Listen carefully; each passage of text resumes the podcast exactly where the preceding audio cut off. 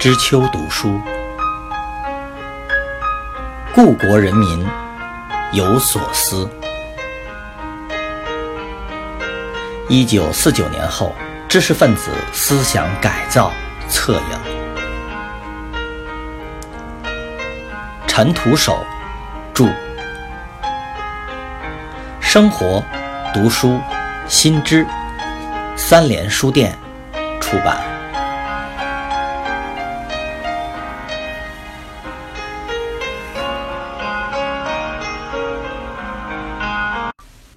三，一九五二年院系调整后，两年来，北大哲学系曾举行过三次比较大规模的对资产阶级哲学批判的研讨会。第一次是在一九五三年上半年举行的冯友兰的对过去学术工作的检讨。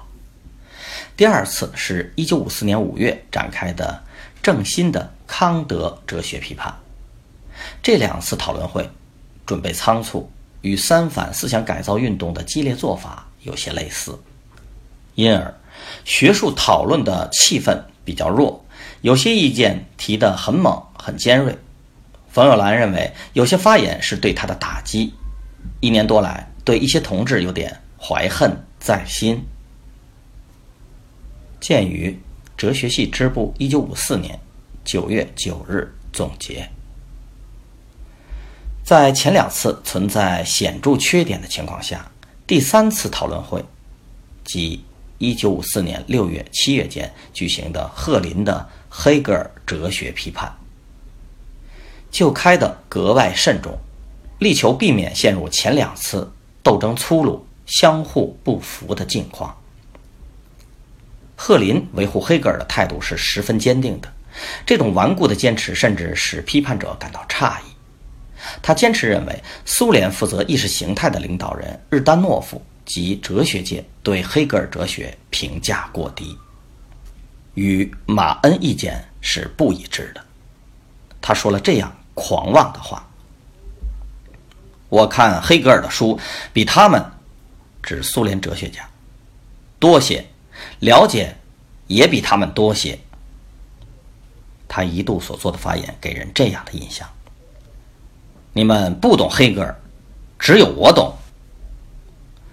在教研室讨论西方哲学史讲稿时，一些教员提出苏联专家是如何讲法时，他便说：“这些年轻人，你们只会搬这几句教条。”在教研室小会上，他有时会忍不住的说道：“现在批评的文章太简单化，现在有些人什么书都没有看过。”只要有立场就可以批评人，像我们念了许多书，说一句话都要受人批判。他还不止一次的说过这样不服气的话：一句马克思说过的话，别人引用就对了，我一引用就错了；一句话，别人说就对了，我说就错了，总是我立场不对。他认真之时，甚至会从总体上来驳斥、质疑对方。中国过去哲学界受唯心论的影响不多，主要是受形而上学的影响。我怀疑现在为什么用唯物论来反对唯心论呢？而不是用辩证法来反对形而上学呀？他与别的旧式教授不同的是，擅长搬用马恩列斯的原话来证明他的理论。这次又拿出大段的列宁的论述来论证自己的正确性。鉴于一九五五年五月十四日是高校党委办公室动态简报第九十四期，北大哲学系贺林教授在开展批判资产阶级唯心论以来的情况。有意味的是，在凌厉的批判风暴中，贺林还是把自己与系里的老同事。哲学教授金岳霖、冯友兰分开了。他所言的中国哲学界是实指金、冯二位，认为他们的学术观点是形而上学，而自己讲的是辩证法。但哲学系支部上报的材料中，把贺林所涉及的辩证法的提法全部打上引号，不予以政治上的正面承认。鉴于前两次主题批判活动的负面效果过大，对贺林的批判如何展开，如何具备学术色彩呢？哲学系党组织确定了几条原则，就是会前酝酿要比较充分，对贺林的思想动态要掌握的比较充足，采取鼓励与批评相结合的讨论方式等等。党总支竭力要减压，但在实际操作中，气氛都会骤然上升。如在教研室讨论讲稿时，很容易就形成一边倒的趋势，往往造成贺林孤军奋战的局面。保存至今的哲学系教员支部材料中，有一份总结报告，记载了双方交锋的片段场景。使后人有机会领略当年咄咄逼人、牵强附会、强词夺理的扭曲氛围。我们和贺林辩驳，问他如何解释杜威为战争贩子服务的事。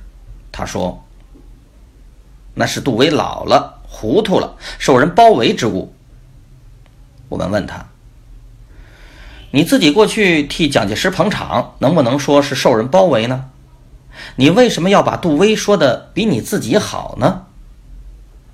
他呆了一会儿，说：“不能这样说。”他最后承认：“我总觉得，凡是哲学史上有名的哲学家，我们最好是将他说的好一点，不要说的太坏了。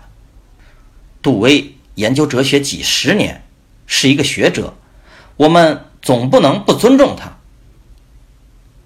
鉴于一九五四年五月十四日北大哲学系教员支部贺林教授在开展批判资产阶级唯心论以来的情况，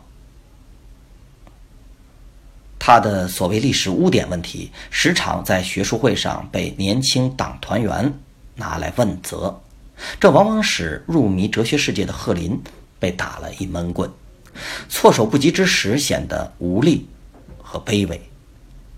他为杜威最后的辩污，实际上也是想为自己争得一点点的学术尊严。